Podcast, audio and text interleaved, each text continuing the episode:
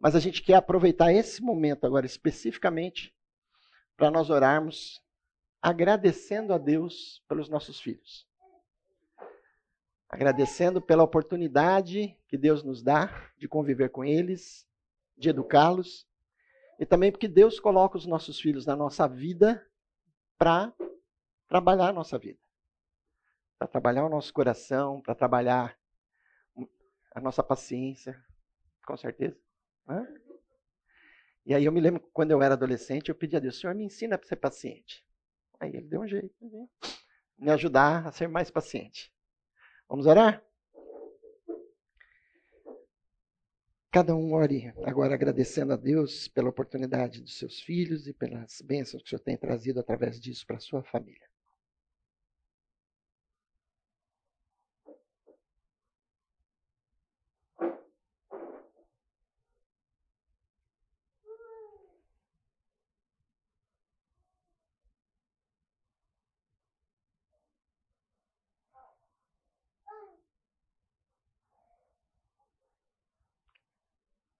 Pai querido, nós te louvamos e agradecemos por estar na tua presença, pela oportunidade de estudarmos juntos a tua palavra. Te pedimos que o teu Santo Espírito fale aos nossos corações, ó Pai, saímos daqui abençoados e conscientes, ó Senhor, daquilo que o Senhor tem pedido e tem ordenado para que nós pratiquemos na educação dos nossos filhos.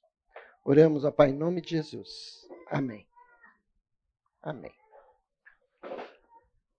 Muito bem. Então, uh, o nosso foco nessas aulas é conhecer os princípios bíblicos da educação de filhos e de como desenvolver nas crianças o temor a Deus e a segurança da salvação, levando-os ao pleno conhecimento do amor de Deus e do prazer de viver para a sua glória. Então, aí está o nosso desafio na educação dos nossos filhos, levá-los a ver a bênção, a glória que é poder viver para o Senhor ter a segurança de estar na presença do Senhor e viver para Ele. Então, todo mundo já está ciente, acredito, não sei se tem alguém pela primeira vez na nossa aula, né, mas nos nossos horários. Por favor, coloque o seu celular no modo avião. Eu já fiz isso lá na ceia, porque uma vez o meu celular tocou no meio da ceia. E a música do toque era Missão Impossível. E eu estava só a cinco metros do Fernando, assim, que era aqui na, aqui embaixo ainda, né? E o desespero para conseguir desligar, parar de tocar, né? Um cliente ligando nesse horário. Opa, toma cuidado aqui que está sensível. Bom, aqui está o meu contato para quem depois quiser conversar, quiser comentar algo ou fazer alguma pergunta. E nós também temos dentro do nosso site uma área só para aconselhamento, onde você vai encontrar pessoas ali, cristãos, que podem ajudar se você estiver passando por um momento difícil, precisando de aconselhamento na educação dos filhos. Ok? Hoje nós estamos na nossa quinta aula. Hoje nós teremos duas aulas com a Rose e, por último, o Oswaldo. Então, hoje nós vamos estar falando sobre ensino, comunicação e consciência. Para quem não conhece, está aí a família, a maior parte dela, não está toda aí. Mas aí nós temos o Felipe e a Fernanda, né, o meu filho mais velho, a minha nora. O Lucas, que é o caçula. A Cláudia não pôde vir hoje, infelizmente ela não estava bem, não acordou bem hoje. E aqui eu tenho a minha sogrinha, Dona Luci, que eu chamo de mãezona. E o reverendo El está com o Senhor a partir de, desde 31 de janeiro, de 31 de dezembro, né, no final do ano passado, está com o Senhor. Aí nós temos a dona Noêmia, que é minha mãe, que mora lá comigo. A dona Noêmia vai fazer agora em setembro 89. A gente já está preparando para. Ela está conosco desde 2009, né, quando meu pai faleceu, então ela veio morar com a gente. E aí está a Raquel, você vê o sorriso de felicidade do Lucas ali, né? E eles estão se preparando aí para o ano que vem, se Deus quiser, casarem. Muito bem. Era uma vez uma criança que morava numa casa. E ela brincava muito no jardim. E ela foi crescendo até que um dia ela conseguiu ver por cima da cerca do jardim.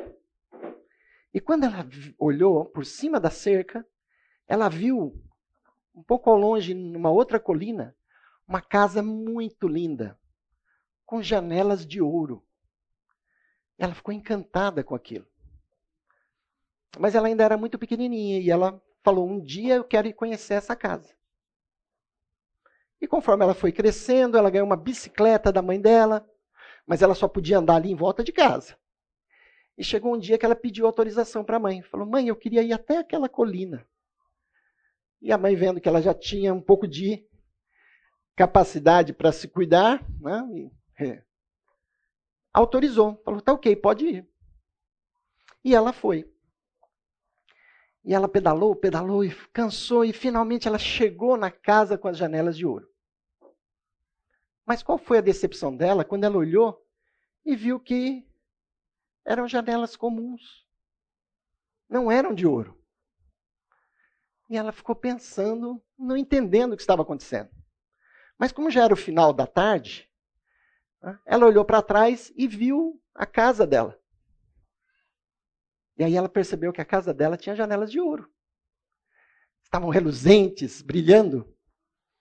E aí ela percebeu que não tinha ouro, o que havia era o reflexo do sol. De manhã, ela enxergava essa casa refletindo o sol.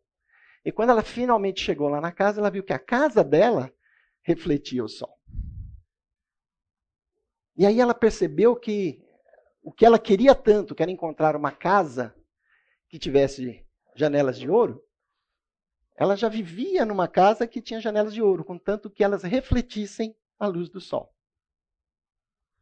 E ela percebeu que o que ela mais precisava não estava fora, estava lá dentro da sua casa. O cuidado que ela tinha, o amor dos pais, toda a educação que eles estavam dando a ela. Aquilo ali é que tinha valor, e não uma casa com janelas de ouro. Muito bem, que lições a gente pode tirar dessa história para os nossos filhos? Você conseguiria tirar alguma lição para ensinar para o seu filho?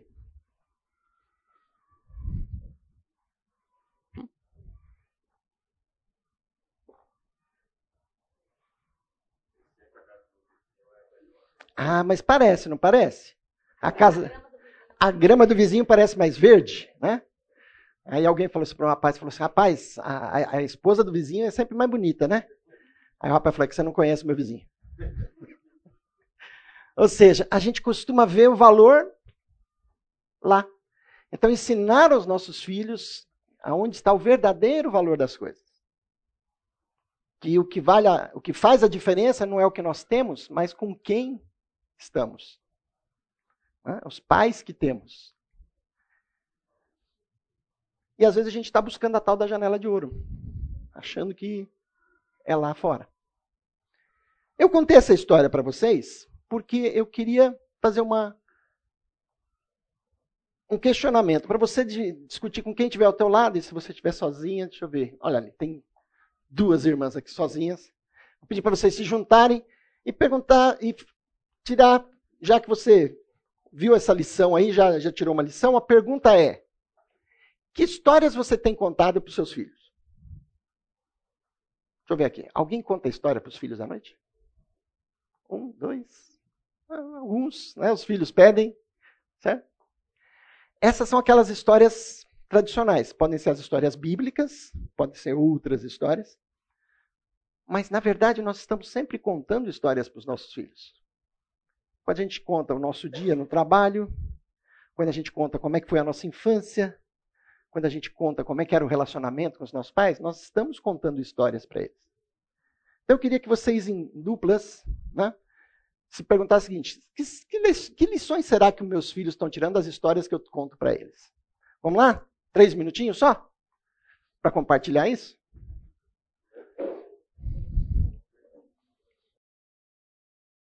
Muito bom. Então vamos lá. Desse bate-papo aí, resumindo. O que, que você conversou aí que tirou alguma conclusão aí sobre as histórias que você tem contado e as lições que eles têm aprendido?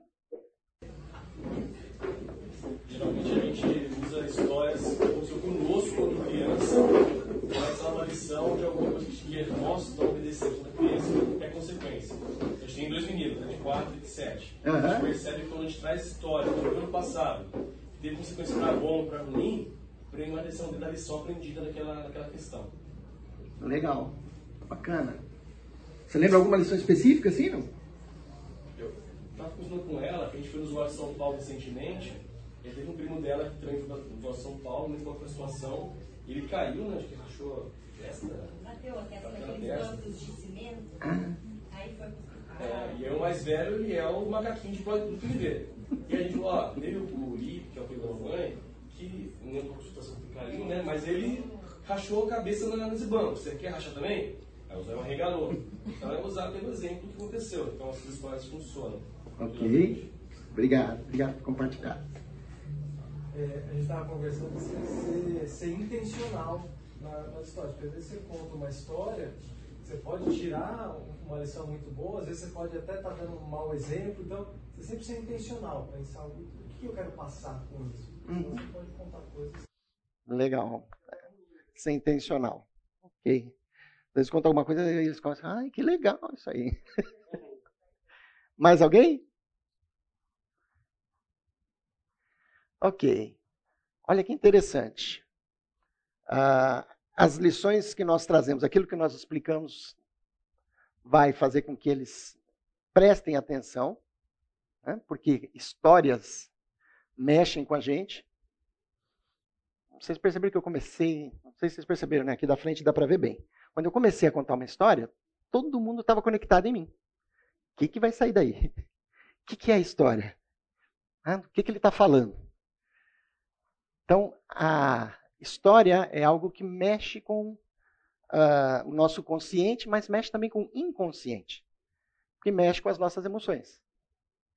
Por que, que a gente ouve uma história triste e chora? Não foi com você, né? mas impacta você. Ser intencional é muito importante. Porque quando a gente também não está sendo intencional, eles estão prestando atenção.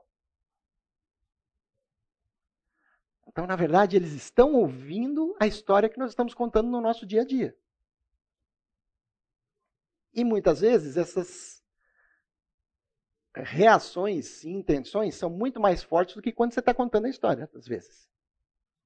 Porque ele está vendo ali o dia a dia.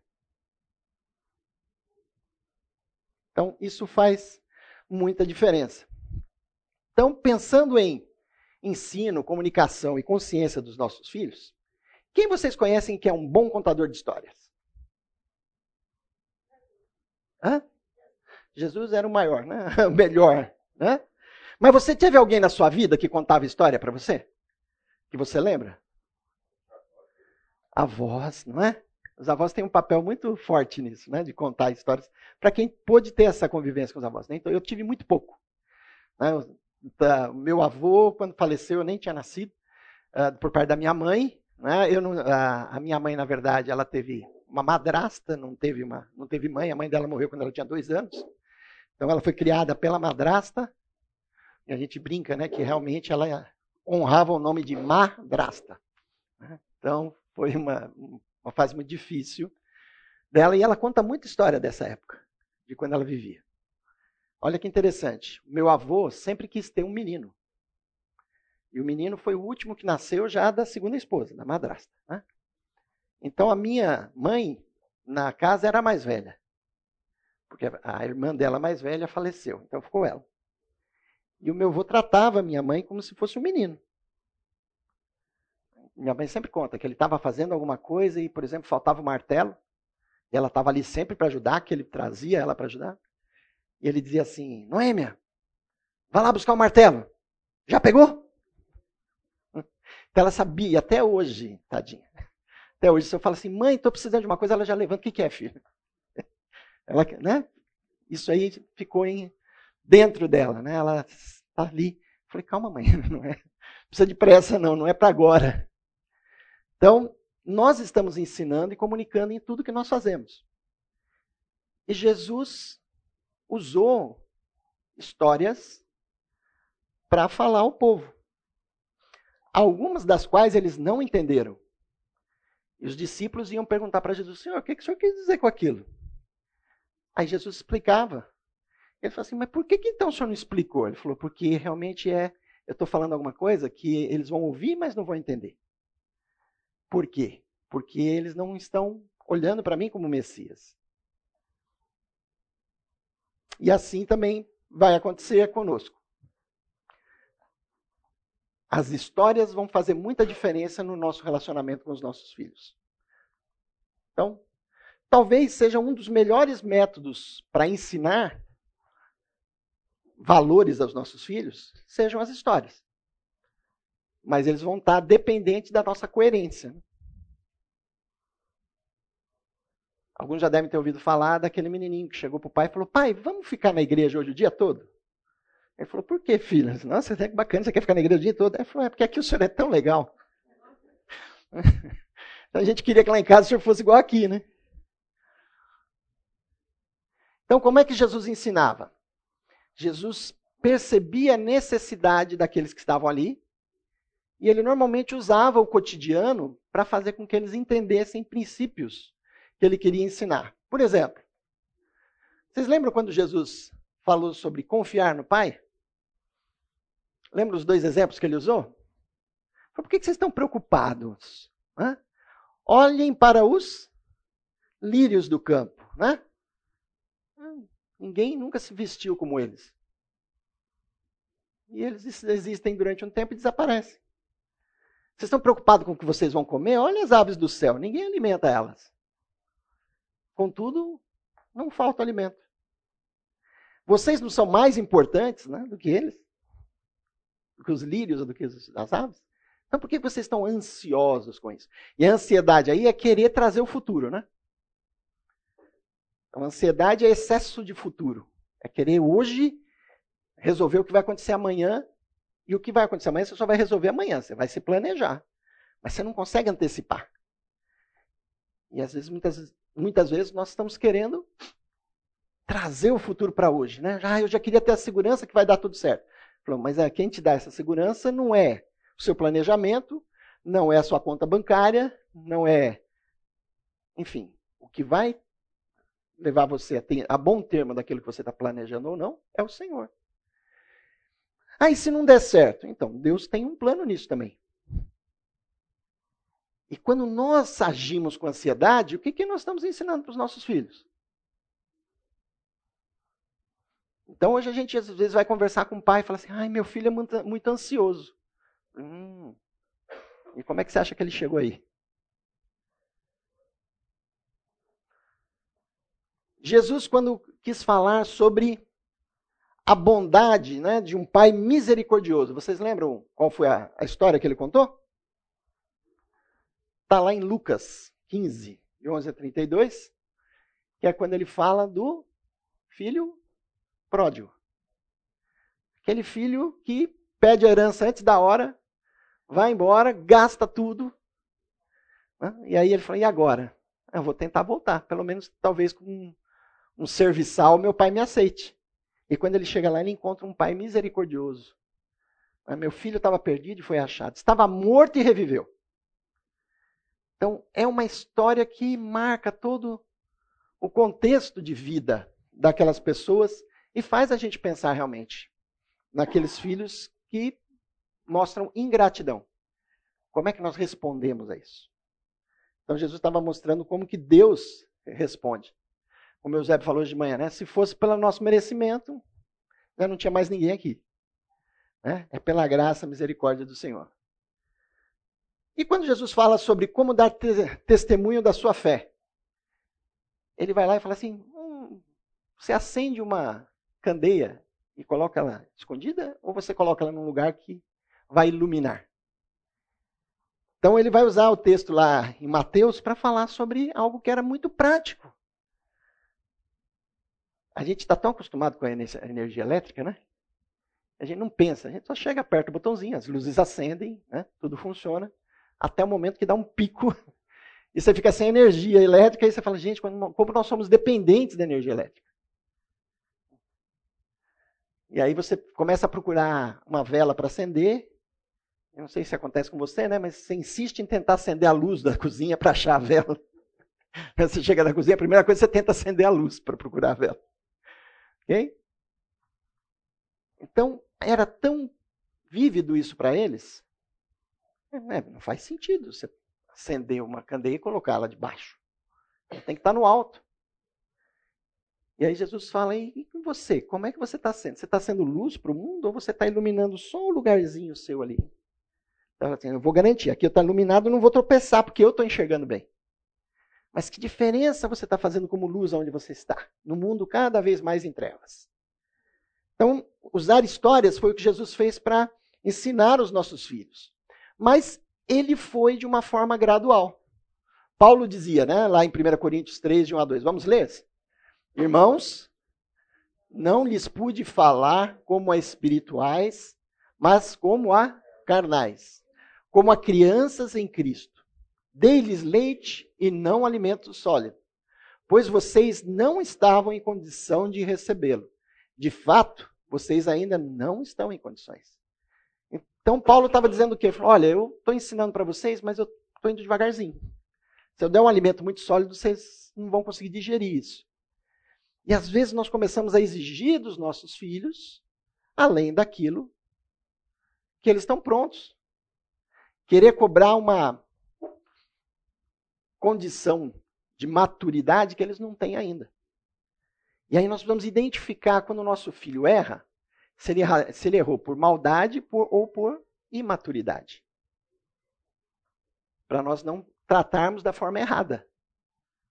Porque o erro precisa ser tratado. Mas nós temos que entender o tipo do erro e a dimensão dele. Como é que Deus nos ensina então? Deus primeiro demonstrou para depois explicar para a gente como era.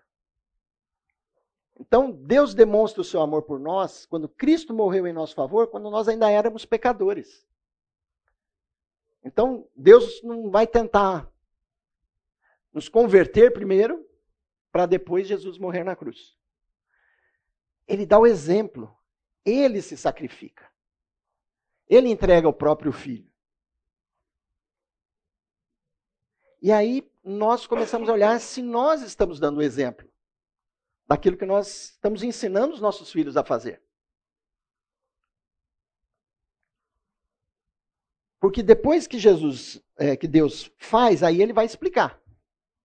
Agora, pois, vemos apenas um reflexo obscuro, como um espelho. Mas então veremos face a face. Agora conheço em parte, então conhecerei plenamente, da mesma forma como plenamente sou conhecido. Ou sou Como sou plenamente conhecido. O nosso filho vai crescendo em maturidade e nós precisamos ir acompanhando esse crescimento dele dando mais solidez ao que ele crê e ao que ele entende. E isso nós percebemos muito pelo tipo de pergunta que ele faz para a gente. Por isso nós vamos estar muito atentos às perguntas dos nossos filhos.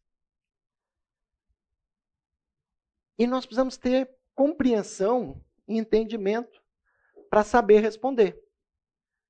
Porque muitas vezes a pergunta vai vir e a gente não vai ter muita clareza de como responder. E aí nós precisamos dar importância a isso.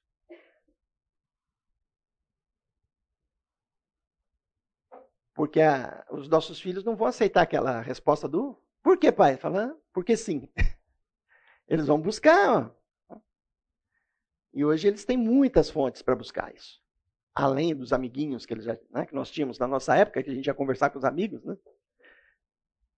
Hoje eles têm muito mais fontes de acesso à informação. E qual que é o risco disso?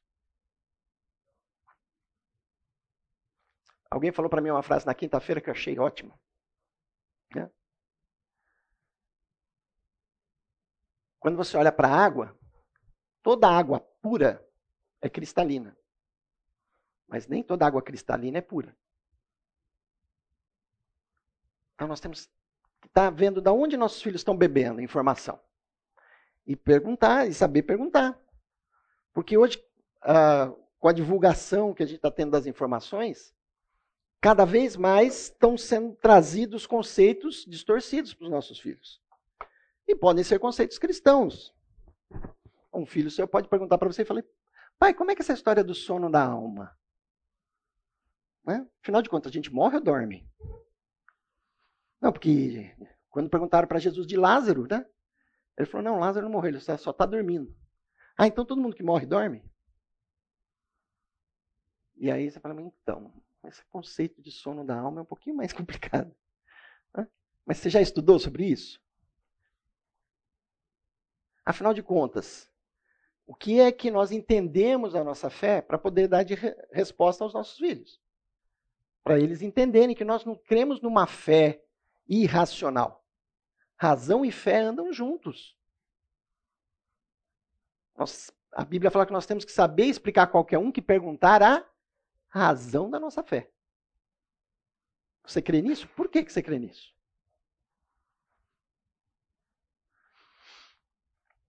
E aí eu posso chegar ao âmago do comportamento, que é o coração. Ah, o coração do meu filho, que coisa linda. E aí você pega o texto de Jesus dizendo, e continuou. Jesus dizendo: O que sai do homem é o que o torna impuro.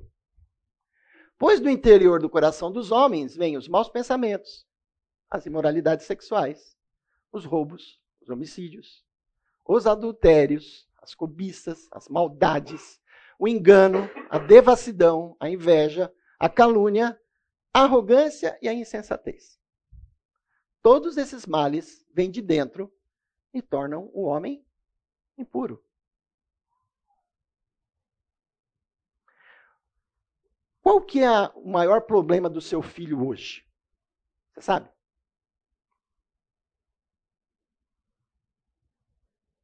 Hum? Ele mesmo. Mas por que, que ele é o principal problema?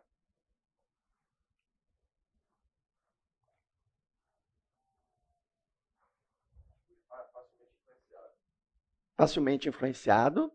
Tá. Mas antes disso, ele nasceu com defeito de fábrica, gente.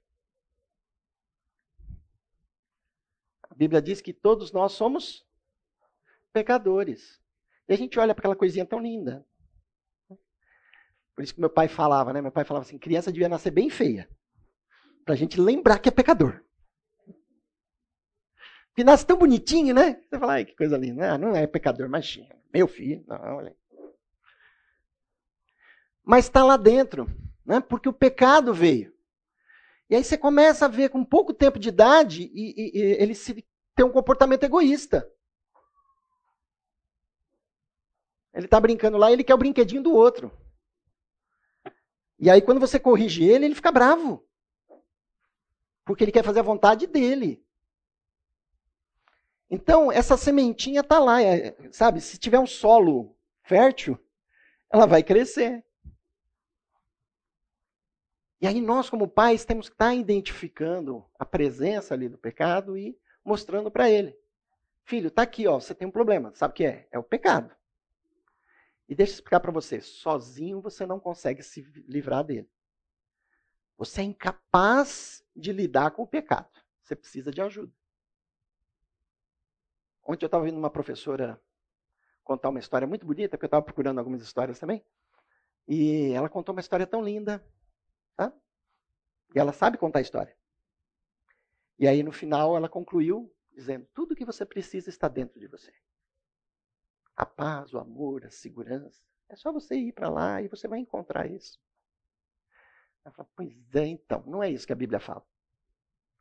O que a gente precisa mesmo não está dentro da gente. E a gente precisa pedir para que o Senhor venha habitar em nós. E aí sim ele tratar e nos ensinar como tratar isso. Nós somos incapazes. E essa é uma das primeiras coisas que nós precisamos incutir na cabeça dos nossos filhos, é que nós somos dependentes de Deus. Uma das primeiras coisas que nós precisamos quebrar nos nossos filhos é a serviço. Conhece essa expressão? A dura serviço. Uma vez conversando com meu filho, ele estava meio uh, reticente a aceitar a correção. Eu falei, ó, oh, você está se comportando igual Saul. E ele tinha tido aula sobre Saul naquele domingo. Aí ele parou, ficou olhando para mim. Falou: por que, que Deus rejeitou Saul? Porque Saul tinha uma dura serviço. Sabe o que acontecia? Ele não abaixava a cabeça para ninguém. Nem para o que Deus tinha mandado ele fazer. O que o sacerdote mandou ele fazer, ele achou que tinha um jeito melhor. Ainda veio justificar.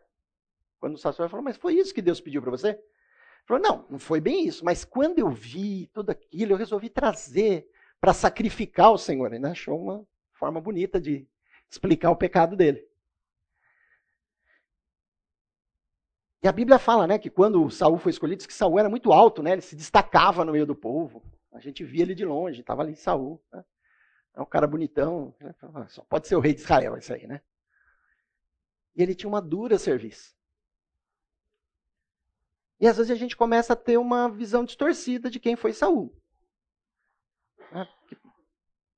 Vocês lembram quantos anos Davi reinou sobre Israel? Alguém lembra?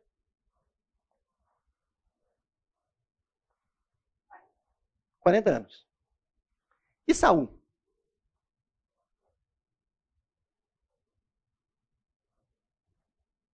Quarenta e dois.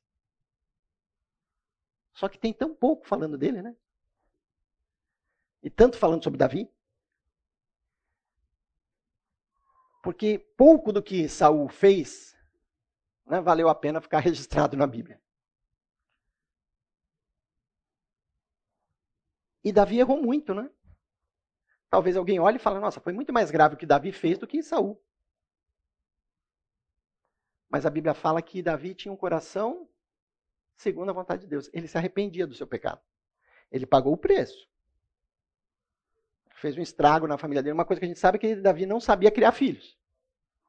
E ele teve muitos, tá, gente? Não sei se vocês já foram ver as contas lá, quantos filhos Davi teve. Né? Porque a gente pega a parte ali de Absalão e o pessoal reunido ali, aquilo ali era só uma parte dos filhos dele. Né? Depois você vai ler em outro texto da Bíblia, ele teve 20 filhos. Fora as mulheres, né? 20 homens. Ok? Então vamos lá. Tudo isso aí está lá no coração. E quando a gente está buscando educar o nosso filho, é para encontrar e perceber que isso aí está se desenvolvendo ali. Essa autossuficiência que depois lá na adolescência vai fazer ele achar que ele sabe muito mais do que os pais. Talvez ele tenha mais informações até, porque ele recebe muita informação. Mas ele não sabe mais do que seus pais sobre a vida. E ele começa a se achar autossuficiente. E se esquecer de que ele é dependente. Se ele for por si mesmo, não vai dar certo. E aí o que, que Jesus diz? O bom homem tira coisas boas do bom tesouro que está no seu coração. O homem mau tira coisas más do mal que está no seu coração. Porque a sua boca fala do que está cheio o coração. Olha aí novamente a nossa atenção sobre o que, que nosso filho fala. Ai, Deus, meu filho é muito calado, ele não fala nada. Opa, então você tem um outro desafio, né? Que é alguns, alguns dizem que tem é o sistema saca-rolha, né? Tem que ir lá para tirar e descobrir o que está lá. Entender o que está no coração dele. E aí vem o âmago do comportamento. Não evite disciplinar a criança. Se você a castigar com a vara, ela não morrerá. Castigue a você mesmo com a vara, e assim a livrará da sepultura. Por que, que ele fala castigue você mesmo com a vara?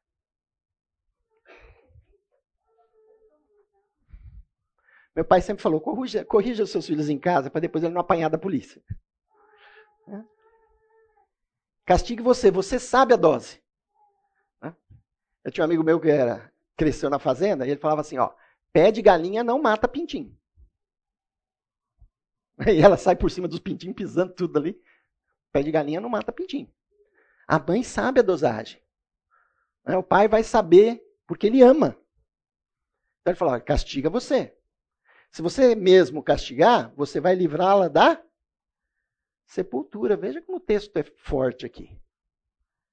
É, não é, ah, ela vai ter uma vida boa, ela vai ser mais feliz. Não, você vai livrar ela da sepultura.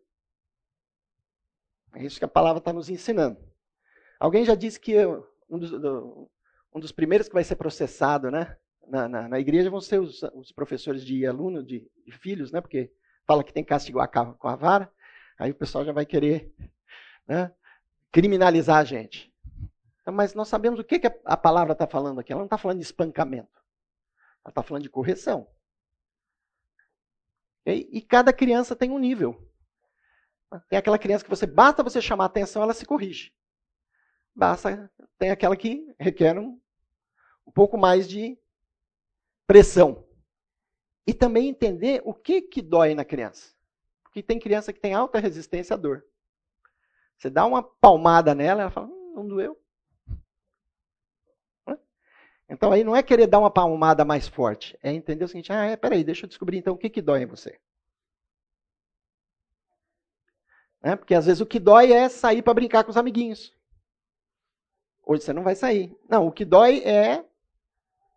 Ó, eu ia falar o celular, tá? Mas o celular não pode ser algo que a gente está é, despreocupadamente deixando com os filhos. É extremamente perigoso esse instrumento. Então, cuidado com o que, que você está dando liberdade para o teu filho.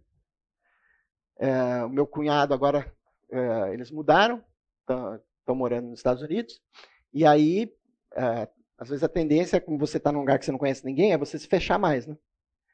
E aí o meu sobrinho estava querendo jogar um joguinho lá, até inocente, né, em termos assim, né, sem maldade. Mas aí ele chegou, pai, pai, eu quero jogar. Ele falou, tá bom, então nós vamos fazer um combinado aqui. O que é, pai? Então, cada hora de videogame que você vai jogar no celular, você vai ter que ler uma hora de Bíblia. Aí ele falou: ah, tá bom, pai. Consequência? É, esse, esse sobrinho meu está com 11 anos agora. Não, ele está fazendo live falando sobre a Bíblia. Ele está indo lá gravando. Olha, gente, hoje eu li na Bíblia tal e tal e tal, tal coisa. E achei muito legal, porque fala disso, disso e disso. Né? Muito bem, vamos lá. Então, olhando para essa questão da capacidade do nosso filho de entender como nós estamos conversando com ele, como nós estamos falando aqui de 6 a 11 anos, a gente está entrando numa fase onde eles têm mais capacidade de já travar um diálogo. E serem, tanto em questionarem como em serem questionados. Então, é uma oportunidade que nós temos agora de levar eles a cada vez aprenderem mais a pensar. Porque cada vez mais eles vão ter acesso às coisas que a gente não sabe o que são. E eles começam a ter que aprender essa capacidade de distinguir.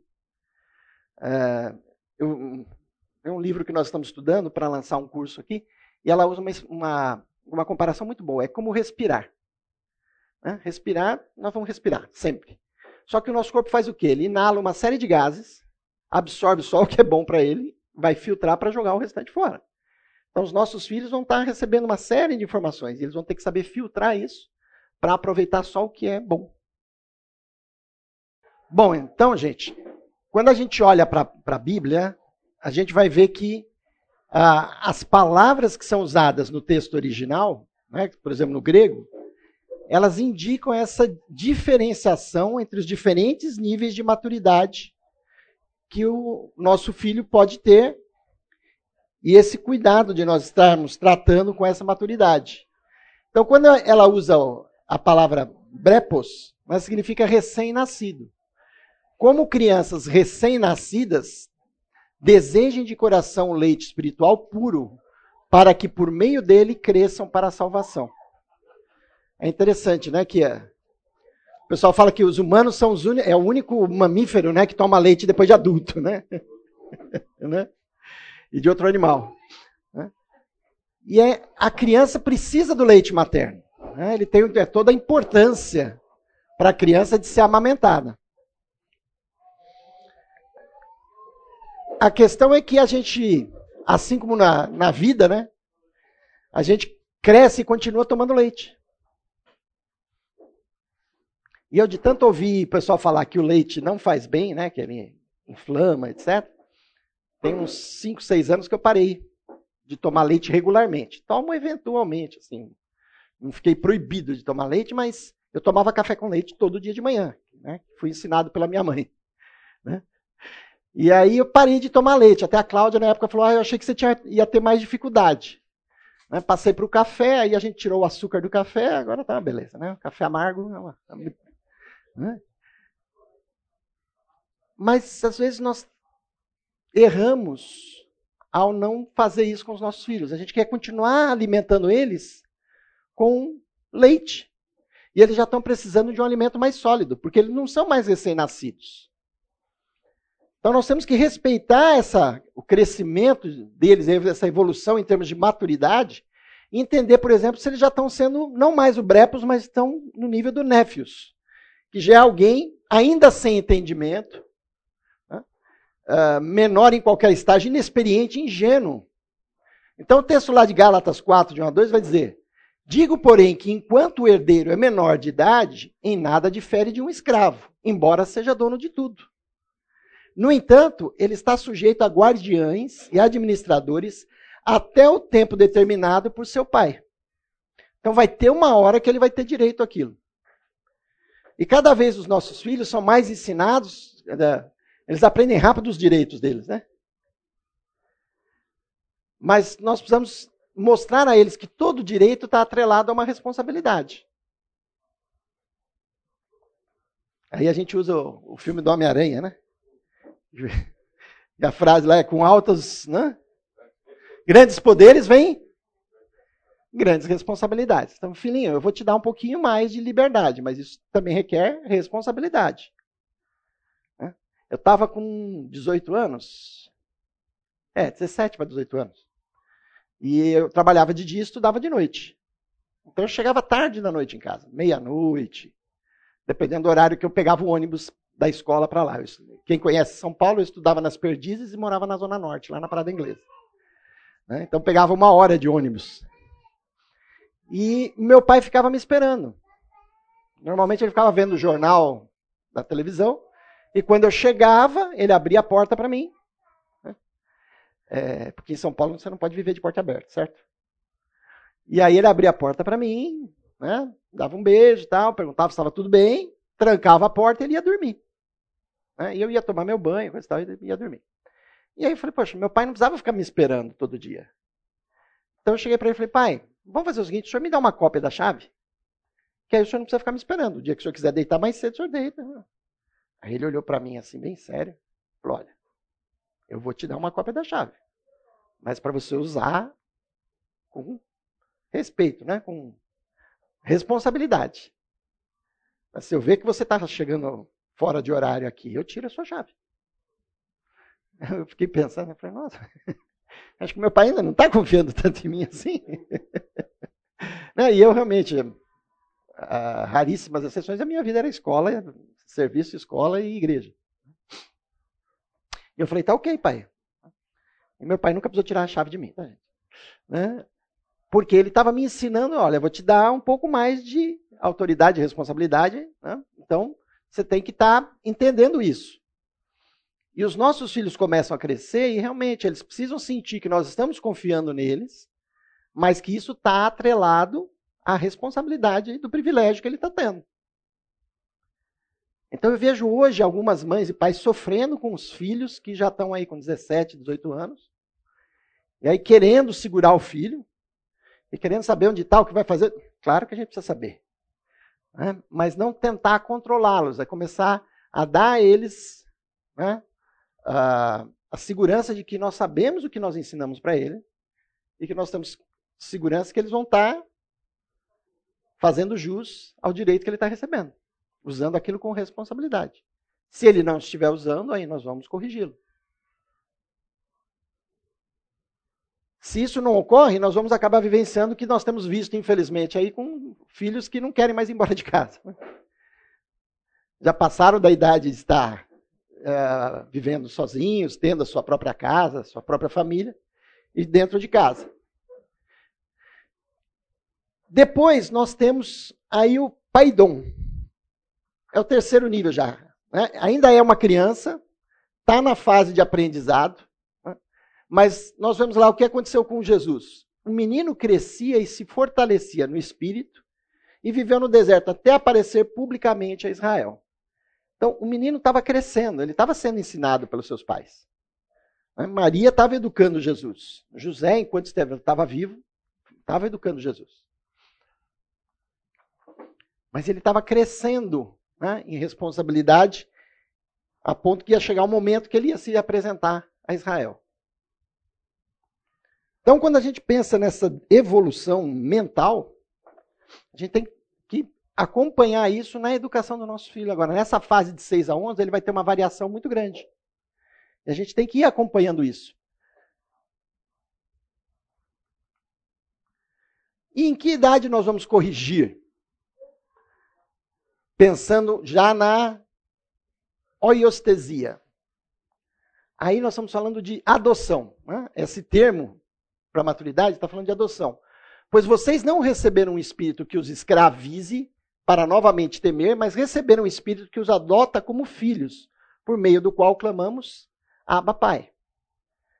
Então Paulo estava comparando aí, falando aos romanos, da questão de que nós sendo adotados pelo Senhor, ele nos adota como filhos, filhos queridos, não como escravos.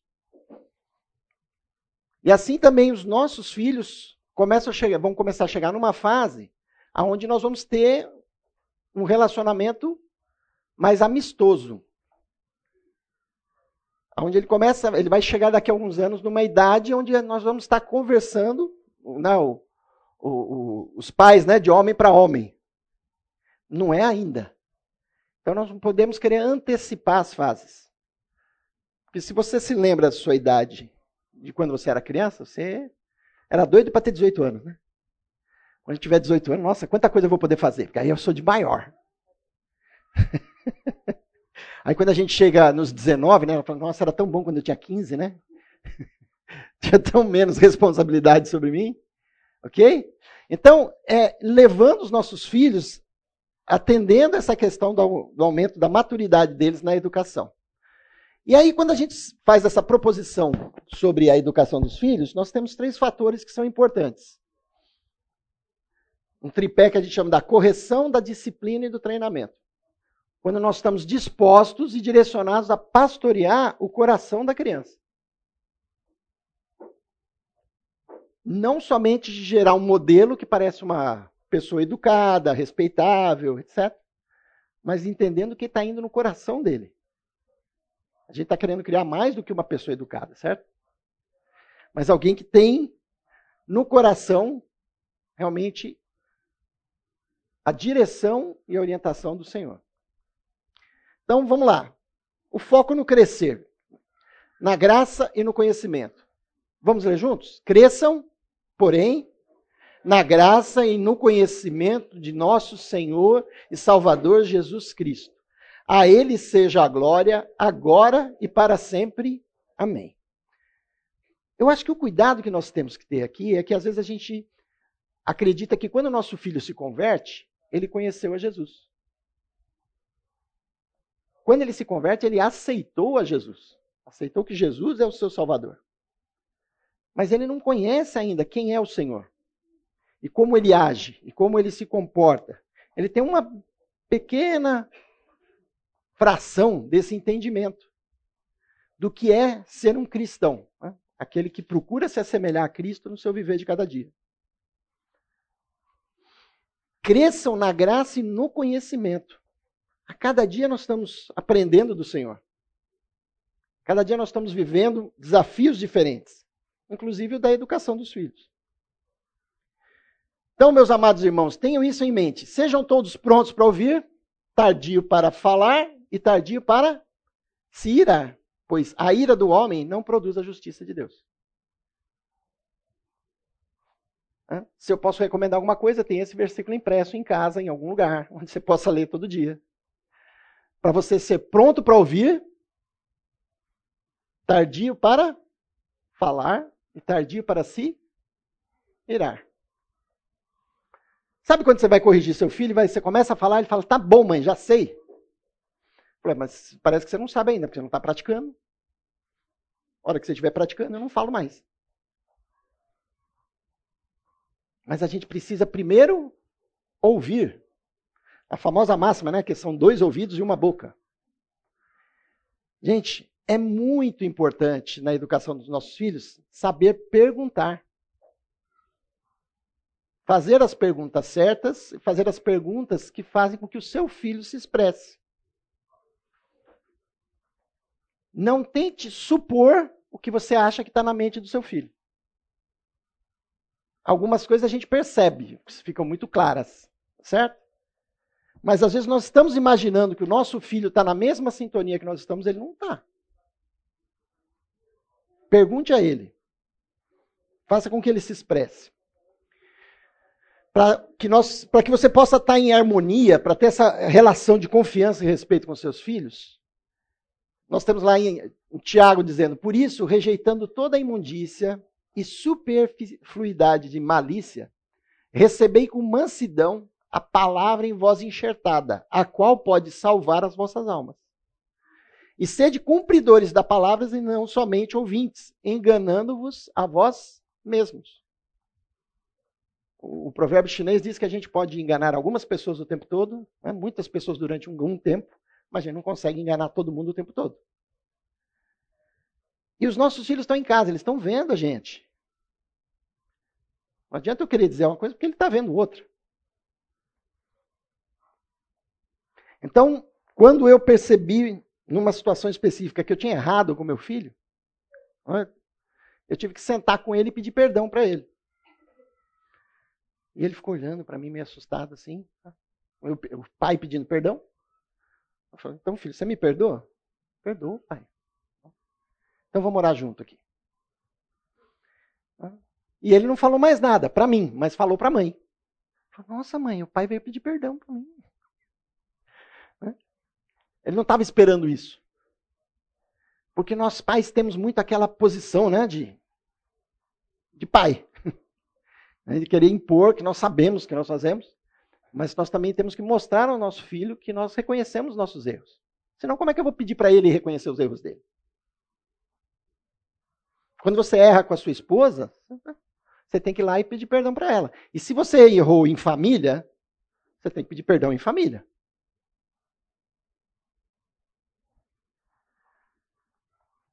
Assim, em tudo façam aos outros o que vocês querem que eles façam, pois esta é a lei e os profetas. Olha o que, Jesus está dizendo. Você quer cumprir a lei e os profetas? Não é guardando o sábado que você vai cumprir a lei e os profetas. Você vai cumprir a lei dos profetas quando você faz aos outros o que você, o que você quer que eles façam a você. Tá lá, se, se, se põe no lugar deles, senta na cadeira deles. Verifica o que, que ele está sentindo, o que, que ele está precisando, o que, que ele está pensando. E aí faça a ele aquilo que você gostaria que fizessem a você se você estivesse naquela situação. Às vezes ele está precisando, não é da reprimenda, ele está precisando de apoio, porque ele sabe que ele errou. Assim como nós erramos e falamos, errei de novo, não é possível. Tanto tempo já que eu sei que não é, né? E eu estava nervoso e gritei com a minha esposa. Né? Depois de tanto tempo de cristão, não era para acontecer isso. Mas acontece. E aí você tem que se corrigir, pedir perdão. Faça ao outro aquilo que você gostaria que fizesse a você. Então, como é que nós vamos exortar os nossos filhos em amor? Por que, que os nossos filhos não aceitam ser corrigidos quando erram? O que, que vocês acham?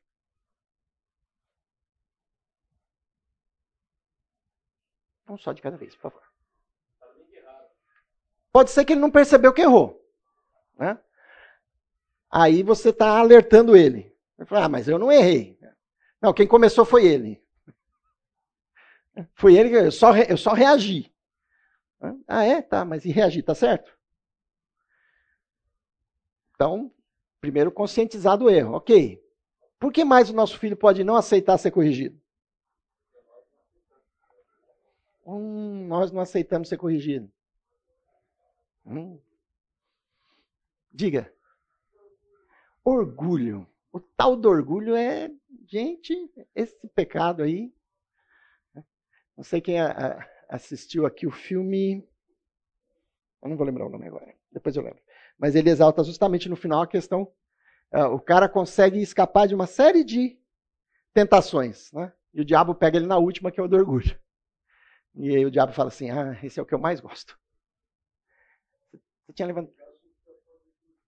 Eles acham que já sabem tudo? Geralmente já tem uma, uma idade entre os 14 e os 16 que o nosso filho acorda cedo e descobre uma coisa sensacional. Ele sabe tudo. Ah, então, isso aí pode acontecer. Tem, tem um exemplo da Melissa, quando ela tinha 5 anos, foi fazer a primeira aula de balé e eu fiquei acompanhando de fora, né, no vidro, ela, a professora mandava fazer as coisas, eu não fazia, fazia outras coisas. E eu perguntei para ela, o você não fez que a professora mandava fazer você aprender a dançar. Porque eu já sei dançar. Eu falei, então por que você está vindo no balé para aprender? Muito bom, já sei dançar. Ótimo. Balé, então, coisa simples. Então vamos lá, gente. Sim. A gente demora, né? Que no começo a gente acha tudo bonitinho que o nosso filho está fazendo, então a gente demora para corrigi-lo. Então a gente passando sem corrigir, daí a pouco, ah, hoje que eu vou querer pôr ordem na casa. Eles, obviamente, não vão aceitar, né? Ok. Então, dentro daquela ideia ali do, do Nefil, do Brepos, enfim, né, da fase, às vezes a gente perde um pouquinho o timing. Então, por exemplo, uh, um exemplo que a gente teve lá em casa, assim, eu nunca deixei os meus filhos dar tapa na, na mãe e nem em mim. A criança, ah, não que, ah, não, ela está nervosa, ah, ela está cansada. Não interessa. Né, ela era corrigida imediatamente. Isso, não, você não pode pôr a mão. Então, a criança começa já de início a entender algumas coisas. Eu lembro muito de uma das primeiras vezes que o meu filho fez uma situação dessa e, eu, e ele estava no colo da mãe e eu cheguei para ele e falei assim, eu achei muito feia a sua atitude. Aí a Cláudia olhou para mim e falou, você acha que ele vai entender o que é atitude? Eu falei, não, a palavra ele não entende, mas meu, minha forma de falar ele entendeu. Porque ele parou na hora e ficou olhando para mim meio assustado. Falei, meu pai não fala assim comigo naturalmente. Alguma coisa está errada. Ok? Então, os nossos filhos não aceitam ser corrigidos quando erram devido ao seu pecado. Esse é o básico. Né? Ao ser corrigido, nosso filho sente medo ou tristeza, que está ligado ao pecado, gente. O que aconteceu lá quando Adão e Eva perceberam que estavam nus? O que, que eles fizeram? Eles se cobriram, certo? E se esconderam. Quando Deus chega no jardim, ué, onde é que vocês estão? Estava escondido. Por quê? Ficou com medo. Opa, eu fiz coisa errada. E agora? Então ele não quer ser corrigido. Né? Tristeza se ele já tem consciência de que ele já tinha feito aquilo antes e repete. Eu não queria ter feito, mas hum, fiz de novo. Então, uma das coisas que vai levar ele a não querer ser corrigido é medo da consequência. Então ele vai tentar esconder. A Cláudia sempre trabalhou isso muito com os meninos. Falou: olha, eu prefiro saber o que vocês fizeram. E se eu souber que vocês esconderam, então aí a correção vai ser mais séria. Porque vocês estão tentando me enganar. É, além de errar, aí você faz o segundo erro, que é tentar esconder o que errou. É melhor tratar o erro. Vamos tratar primeiro. Aconteceu numa IBF aqui, que o, um dos nossos filhos chegou em casa e falou assim: amanhã não quero mais na IBF. É, filho, por quê? Você gosta tanto? Não, não quero ir, não. e eu estava né, eu tava trabalhando, eu cheguei e a Cláudia veio falar para mim, falou, ó, ele falou que não quer ir amanhã na EBF. Eu falei, é mesmo? Mas por quê? Ele falou, ah, não falou. E ele já estava lá na cama dele. Aí eu fui lá, dei um beijo nele, oi filho, tudo bem? Tudo bem? E aí, EBF? É, foi bom. A mãe falou que você não quer mais? Não, não quer. Mas o que, que aconteceu? Ah, não. É. O que, que aconteceu, filho? Não sabe o que, que é, pai? A gente estava brincando e a gente começou a pegar a pedrinha e tacar lá no, no riozinho, né, que passa ali na, na mata ali atrás. E começamos a tacar pedra lá. Aí eu taquei uma pedra, ela fez uma curva. e acertou o vidro do carro de uma pessoa, estourou o vidro do carro. Falei, é, filho? Hum, e quem que é? Né? Aí ele identificou a pessoa, aliás, não sei, acho que ele não sabia identificar quem era. Né? Então aí você tem que ver a imaturidade também, né? E aí nós ligamos para Rose. Rose, agora que eu estou sabendo, o Edilson chegou agora em casa, né? ele não tinha falado nada. E ele falou que estourou o vidro do carro. Ah, querido, fica tranquilo, ó, parabéns pelo filho que vocês têm. Né? Nossa, imagina o que, que os outros estão fazendo. Por quê? Falou, não, porque eles estavam num grupo grande de, de meninos que estavam tacando pedra. E quando aconteceu, nós chegamos naquele grupo lá e falamos assim: quem foi que tacou a pedra que atingiu, que estourou o vidro do carro? E ele se identificou, ele falou: ah, fui eu, foi sem querer.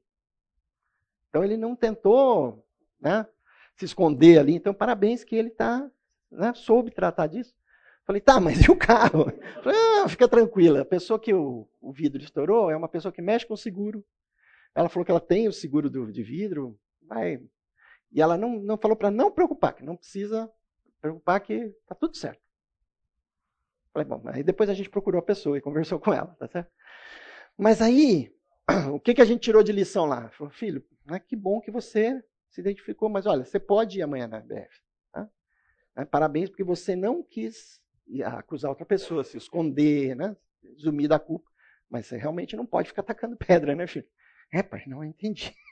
Eu não posso. E é interessante, porque isso aí me remeteu lá na infância, numa situação que eu estourei o vidro de um caminhão, não foi de um carro. Tem, tem, né, tem DNA aí, né? Gente, meu, pai tinha, meu pai tinha um aeroílis, a gente estava voltando de uma conferência, meu pai fazia conferências, e furou o pneu do aeroílis, a gente estava acho que na Castelo Branco, me recordo bem, e meu pai não conseguia, o macaco não levantava o carro. Ele não conseguia trocar o pneu, então estava aquela situação, e as crianças ali sem ter o que fazer. Ai, que legal, o carro passa, você joga uma pedrinha, ela... Ai, que legal. E vinha passando um caminhão, eu joguei a pedra, né, estourou o vidro do caminhão, o caminhão parou. Aí voltou, e aí chegou lá, o caminhoneiro desceu, viu as crianças, tudo. Aí meu pai estava lá e falou: olha, o pai falou: olha, aconteceu um problema aí, as crianças tacaram pedra, estourou. Falou, Já estou com um problema aqui do carro, né? Falou, senhor, desculpa, não, nós vamos acertar isso aí, vamos ver o custo, eu vou pagar, tudo. Ele falou, qual que é o problema? Ele falou, não consigo levantar o carro. Ah, peraí. Ele foi lá, pegou o macaco do caminhão, trouxe. Levantou o carro, ajudou meu pai a trocar o pneu, né? Claro que teve a despesa, né? Depois o prejuízo de trocar. Né? Mas a, a, a situação que aquilo me levou naquele, naquele momento. Né? No, no, primeiro momento lá eu fiquei quietinho, quem sabe o caminhão vai embora. Né? Aí quando o caminhão voltou, aí perguntaram, quem foi que tacou? Eu, Fui eu, né? Enfim. Mas a gente tem medo das consequências. Então, o nosso filho entender que pecado tem consequência. Isso é uma coisa que leva ele a não querer ser uh, corrigido. Por que os nossos filhos não aceitam ser corrigido? Tristeza por ter errado de novo. Pai, eu sabia que eu não podia ter feito, mas eu fiz de novo. E aí ele vai tentar reagir contra isso. Sabe aquela história assim? Que você fala, filho, mas você está fazendo isso? Não, mas todo mundo faz. E aí a mãe fala o que para ele? Você não é todo mundo. okay? O que é errado é errado mesmo que todo mundo esteja fazendo. O que é certo é certo mesmo que ninguém esteja fazendo. Então, em nossa cultura, medo ou tristeza é sinal de fraqueza. Então, nosso filho não vai querer mostrar que ele é fraco, ele quer mostrar que ele é forte. Como não demonstrar medo ou tristeza? Usando a máscara da raiva. Então, ele tenta revidar com raiva quando, ele vai, quando você vai corrigi-lo. Porque ele ainda quer ter razão. Ele quer se defender. Então, nós temos que entender que esse processo ocorre no, dentro dele. Como é que é usada a máscara da raiva? Ela direciona a culpa para o outro. Aí a gente lembra lá de Adão e Eva. Quando né, Deus foi lá, Adão, o que, que você fez? Eu falei que não era para comer do fruto da árvore da vida. Então, a mulher que tu me deste, né, jogou a culpa para o outro. Ele não queria, ele tinha que assumir a culpa. É verdade, senhor. O senhor falou que eu errei mesmo. Não, mas sabe por que eu errei? Porque foi a mulher que me deu.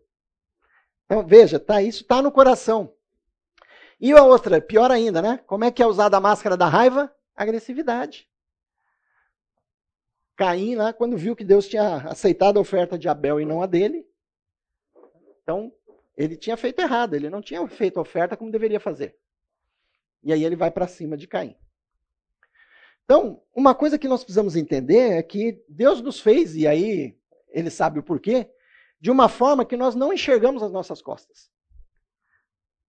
A gente precisa de pessoas para nos ajudar a ver. Sabe aquela famosa brincadeirinha da escola que o pessoal vinha e colava uma coisa? Oh, você está bem? E colava um negócio das suas costas? Né? Alguma frase, o pessoal passava, começava a dar risada. Quando não era, é, me deu um chute, né? Às vezes o pessoal passava, começava a dar chutar o cara, né? Eu falei, mas que que é isso? Não, não, mas está escrito aí. Então, como a gente não enxerga, os nossos filhos também, eles não aceitam ser corrigidos quando erram, eles não estão vendo isso, eles não estão conseguindo enxergar. Eles não se conhecem, eles não se percebem. E faz parte do nosso papel como pais de ensinar isso, porque uma pesquisa né, que diz que o ser humano só percebe, em média, cerca, cerca de 10% do que ele faz. 90% automaticamente. Eu percebi isso logo no meu namoro, né? A minha esposa veio, na época, minha namorada ainda, veio reclamar comigo de uma atitude que eu tinha tomado. E eu olhei para ela e falei assim: Eu fiz isso? Ela falou: Você fez sim, você não percebeu? Eu falei: Não. E era tão automático, era uma coisa que estava tão. Eu fazia tão automaticamente que eu não percebia. Gente, não tinha nada de errado, só que ela não gostava. E eu não sabia. E aí, quando eu percebi, eu falei: ah, ok, então eu vou é, me, me monitorar para não fazer mais isso. Digo para vocês, faço até hoje, tá? Assim, eu me monitoro para não fazer, para ela não ficar chateada. Não teria nenhum problema. Mas quando eu estou com ela, eu vejo que ela fica incomodada, então eu não faço. Ok? E os nossos filhos precisam da nossa ajuda para perceber aquilo que eles fazem e não percebem. A exortação dos filhos deve ajudá-los a perceber as ações que eles não percebem. Ela deve ser feita através de um feedback amoroso e fiel ao ensino das Escrituras. Exortar primeiro com autoridade. Seja servo de seu filho. E como é que você pode ser servo dele? E aí nós vamos estar lá olhando para Jesus. Jesus era para ser servido, né? E ele vem como servo para nos servir. Então, ali, estudando a forma como Jesus agia para com os discípulos, tudo que ele fazia, coisas que eh, não seriam necessárias, mas ele fazia para ensinar aos seus discípulos. Ele estava ali sendo um servo. Exortar com autoridade, elogiando quando ele fizer o que é certo. Às vezes a gente está né, tá tão preocupado de fazer com que ele né, aprenda e faça só o certo, e quando ele faz certo, fala, não fez mais que obrigação. Mas o elogio custa alguma coisa? Então, se eu souber elogiar, filho, parabéns, você está fazendo da forma correta. Continue assim. Porque às vezes a gente tem aquela, assim, aquela frase, não se pode elogiar, né? Estraga. Não, não é verdade. Se você souber fazer o elogio sincero na hora certa. E como fazer a correção na hora certa também? Aí vem a dica do feedback sanduíche. Vocês conhecem o feedback sanduíche?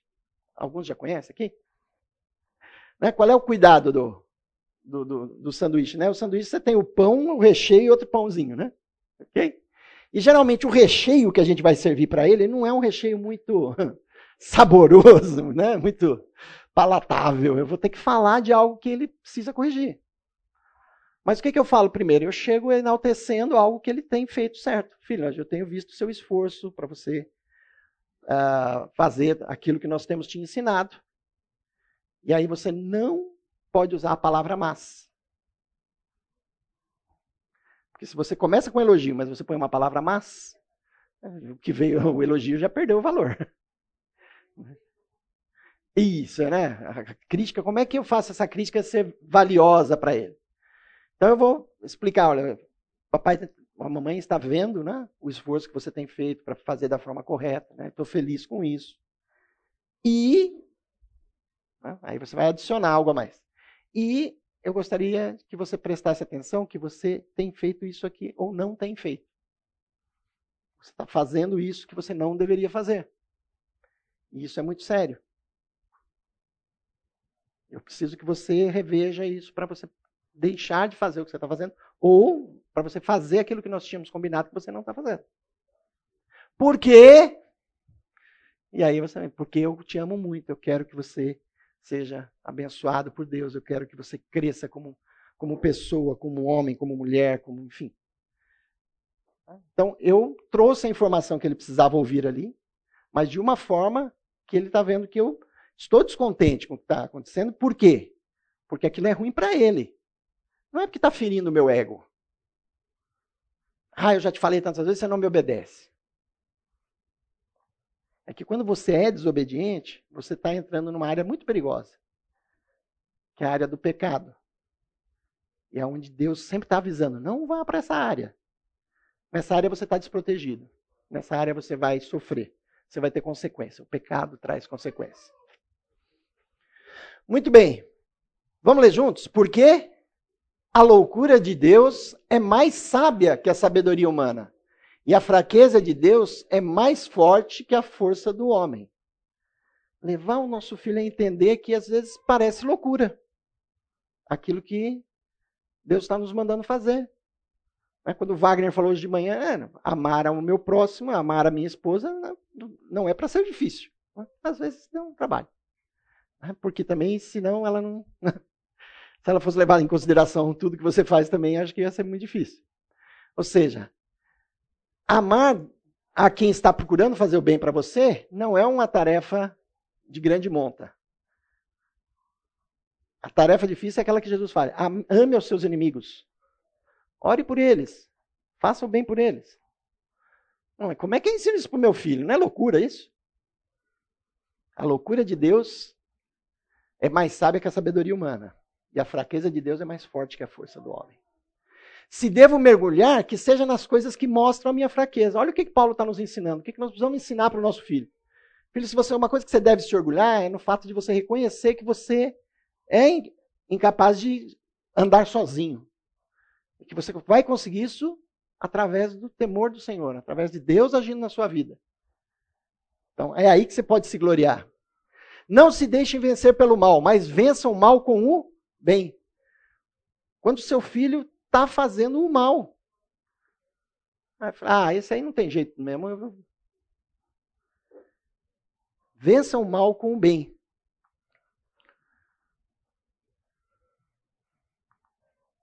Como pode o jovem manter pura a sua conduta? Ele responde: vivendo de acordo com a tua palavra. Pai, como é que eu faço então para conseguir viver da forma como Deus se agrada? Você tem que viver segundo a palavra dele. Vamos estudar a palavra de Deus, entender como é que Deus nos ensina a agir em cada situação.